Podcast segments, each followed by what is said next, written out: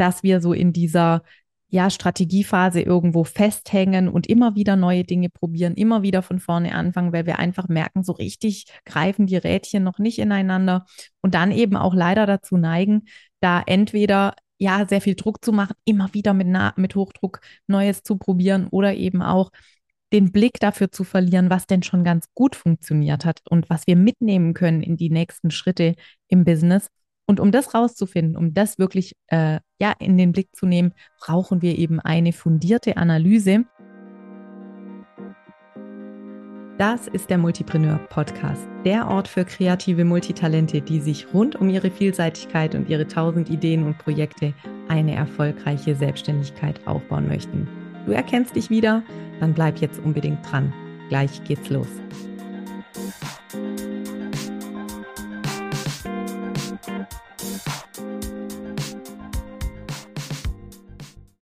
Hallo und herzlich willkommen zu einer neuen Folge im Multipreneur Podcast.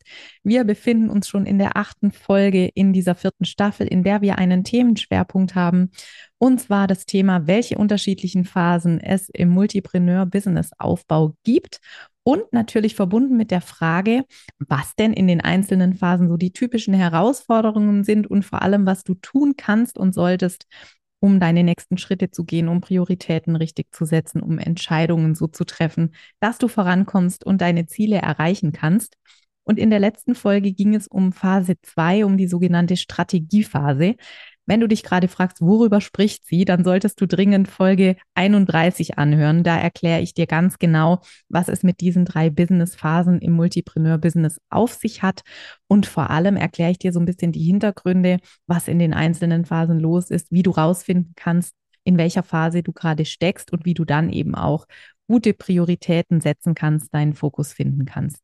Wenn dich das Thema neugierig macht und du gerne herausfinden möchtest, in welcher Phase du dich befindest, dann lade ich dich herzlich ein, den Multipreneur-Test runterzuladen. Den verlinke ich dir in den Show Notes. Ein Test, wie du ihn von früher kennst, sozusagen. Du kannst den entweder online ausfüllen oder dir ausdrucken und manuell ausfüllen. Dann kannst du deine Punkte zusammenzählen und hast dein Ergebnis mit Empfehlungen, was für dich gerade wichtig und richtig ist wenn du deine nächsten Schritte als selbstständiges Multitalent gehen möchtest. Ich sag's nochmal, ich habe es schon erwähnt, natürlich ist es nicht so, dass diese Phasen ganz klar voneinander abgegrenzt sind. Da gibt's Übergänge, da gibt's Mischformen. Gerade wenn du schon eine Weile Selbstständigkeit bist, dann äh, äh, eine Weile selbstständig bist, dann hast du vielleicht Bereiche, in denen du schon eine fortgeschrittene Selbstständige oder ein fortgeschrittener Selbstständiger bist äh, und andere Bereiche, in denen du quasi neue Projekte erst in die Welt bringst und da ganz am Anfang stehst. Das heißt also auch sowas ist möglich, dass du dich quasi gleichzeitig in unterschiedlichen Phasen befindest. Genau das macht Multipreneur-Business und Multipreneur-Business-Leben so spannend.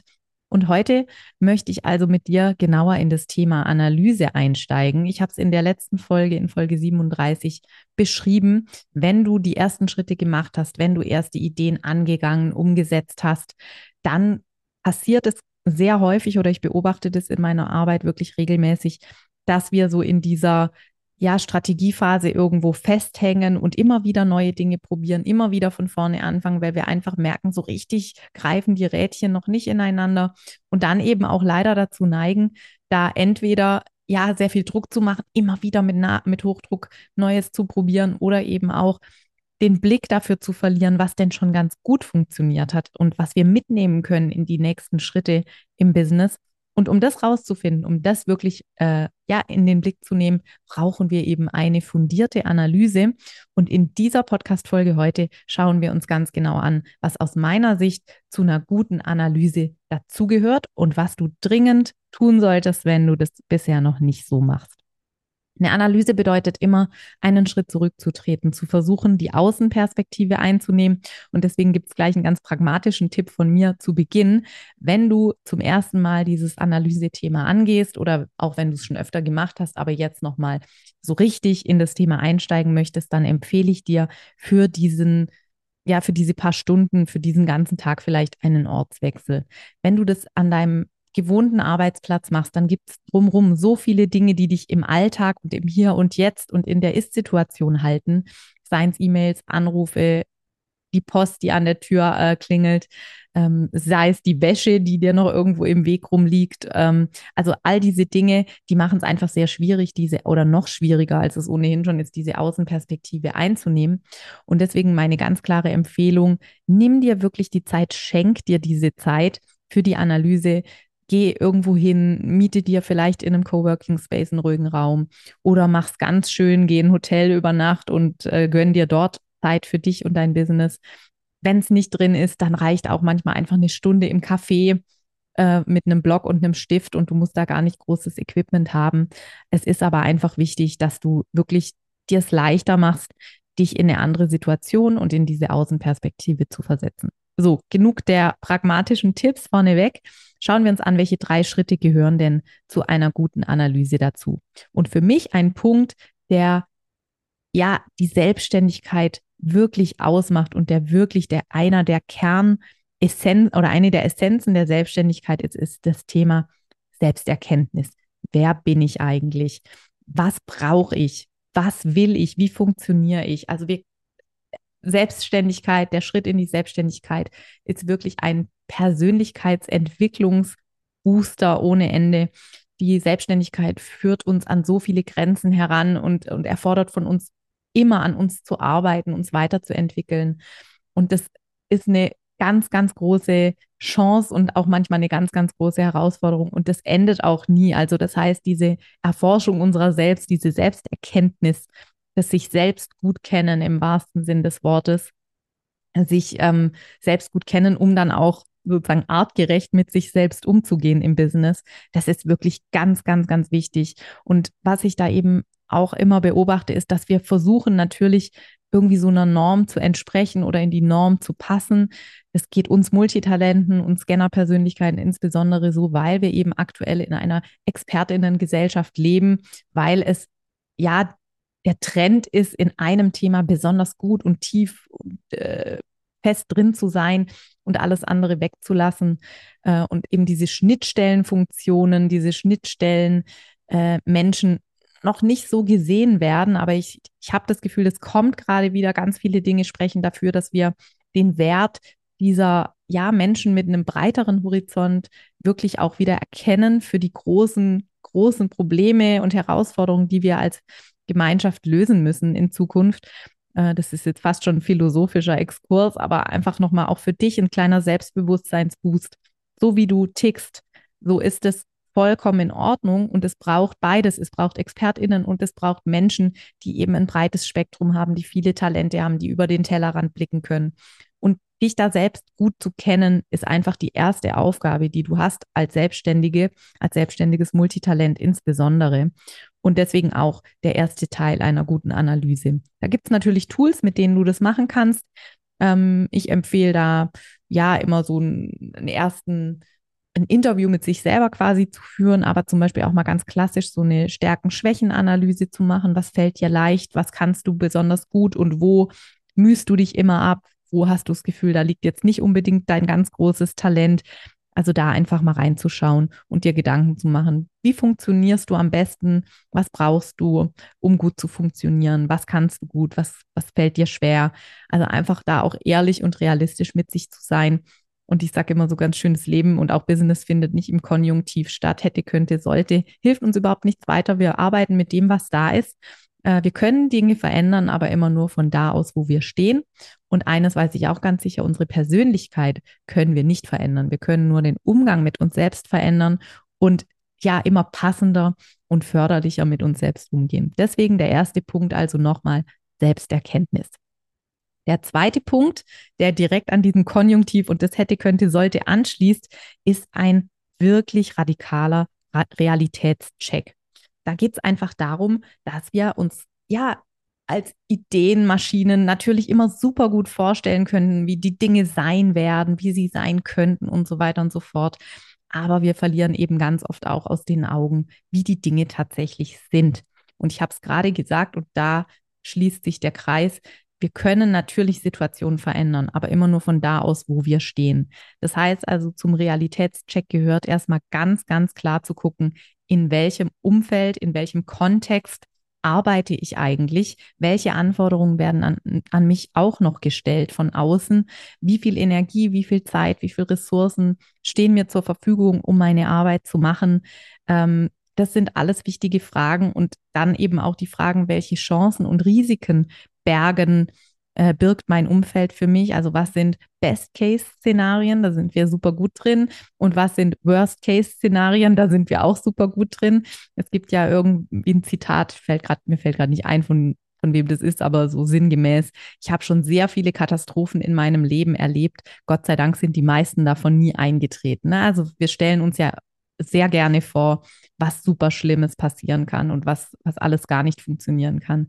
Wir stellen uns aber auch nicht oft genug, aber auch oft vor, wie es ganz großartig werden wird und schwelgen da so in Träumen. Und das bitte zurückzuholen in die Realität und mal zu überlegen, ja, wie ist es denn gerade? In welchem Umfeld bewege ich mich? Welche Anforderungen von außen habe ich? Was wird noch von mir verlangt? Wo, wo muss ich da noch Ansprüchen gerecht werden? Und will ich auch Ansprüchen gerecht werden? Und was wäre denn das Beste, was ich daraus entwickeln kann? Und was wäre denn das Schlechteste, was ich daraus entwickeln kann? Und der dritte Punkt, und da wird es jetzt dann bei all der ja, Selbsterkundung und Umwelterkundung, die die ersten beiden Punkte beinhalten, beim dritten Punkt wird es jetzt businesslike, denn es geht um das Thema Finanzen.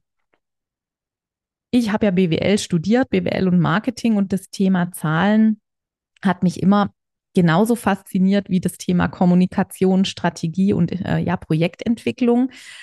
Ähm, ich sehe aber natürlich bei meinen Kundinnen und Kunden und den Menschen, mit denen ich zu tun habe, dass das Thema Finanzen oft so ein rotes Tuch ist.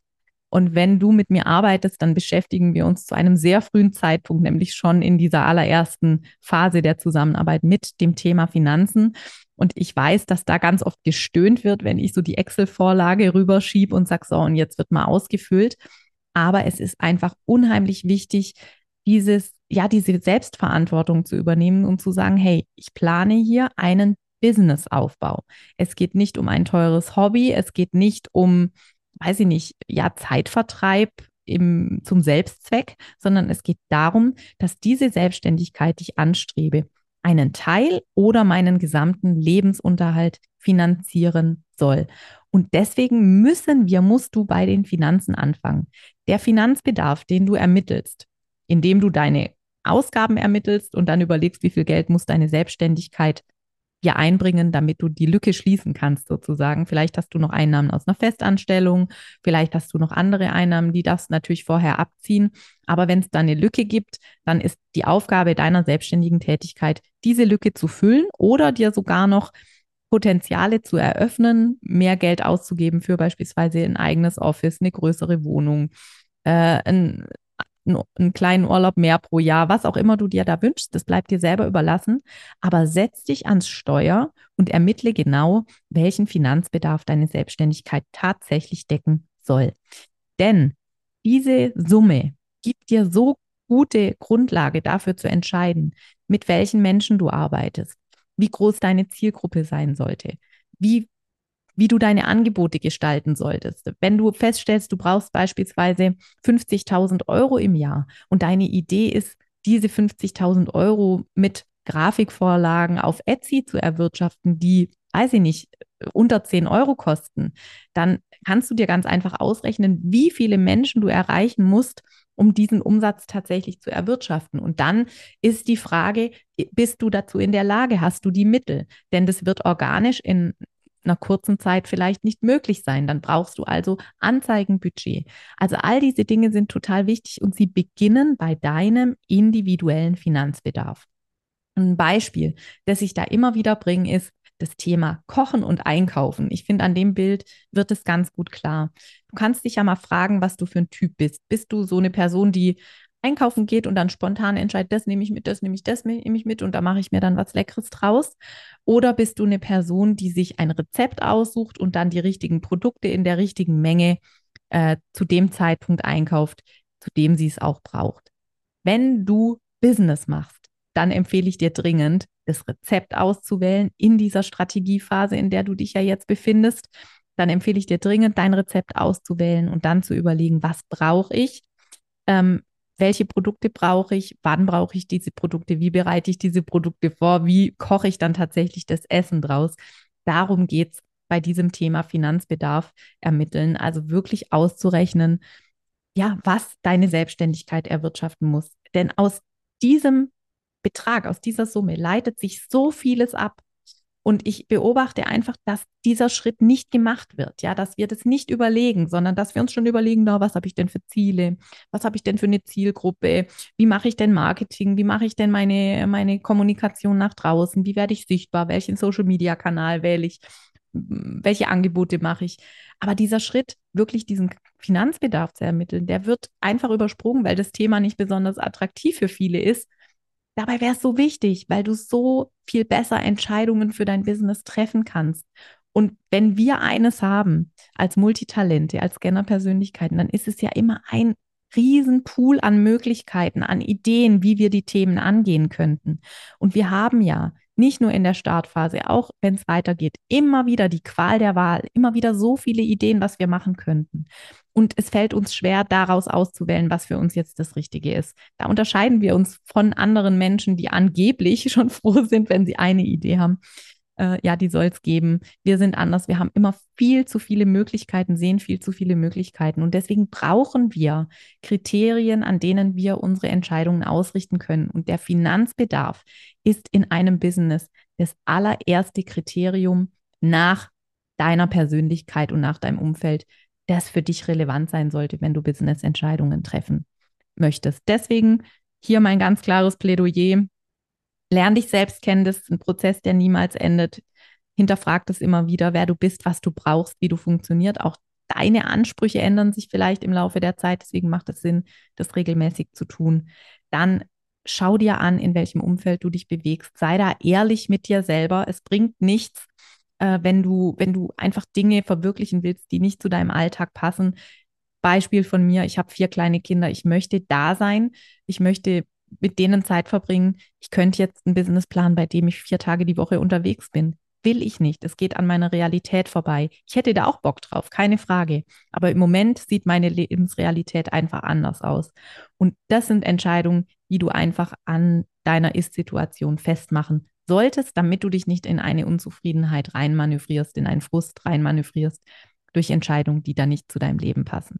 Und drittens, kenn deine Zahlen, schreib dir das mal wirklich zusammen, äh, was du brauchst in deiner Selbstständigkeit. Es gibt dir so viel Entscheidungskraft für die Themen, die dann kommen, für Ziele, Zielgruppen, für deine Marketingstrategie. Fang da wirklich bei A an und nicht schon bei B oder C. Das ist deine Aufgabe in der Strategiephase.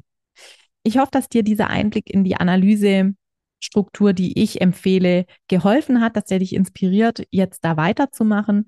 Wenn du Interesse hast, in dieses Thema noch tiefer einzutauchen, dann lege ich dir ans Herz, dich am 14. November für meine neue Live-Masterclass anzumelden.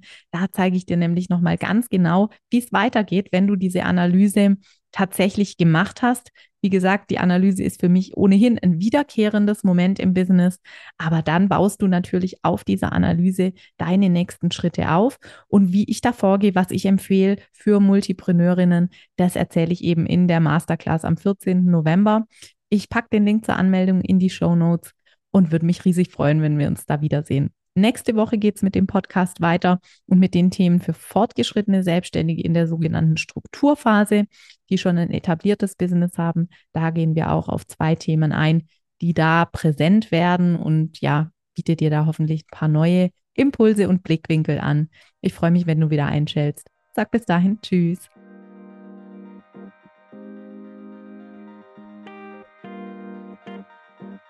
So, das war's auch schon mit der aktuellen Folge des Multipreneur Podcasts. Vielen Dank, dass du dabei warst. Ich schreibe übrigens mindestens genauso gerne, wie ich spreche. Und wenn du Lust hast, immer aktuelle Impulse, Behind the Scenes und Neues aus der Welt des Multipreneur-Business direkt in dein Postfach zu bekommen, dann abonniere am besten gleich den Multipreneur Newsletter. Den Link zur Anmeldung packe ich dir in die Show Notes. Jetzt freue ich mich natürlich über eine 5-Sterne-Bewertung, wenn dir der Podcast gefallen hat. Das pusht nicht nur den Algorithmus, sondern auch meine Laune. Und für dich gibt es Karma-Punkte gratis obendrauf. Ich freue mich, wenn wir uns bald wieder lesen oder hören und sag bis dahin, ciao.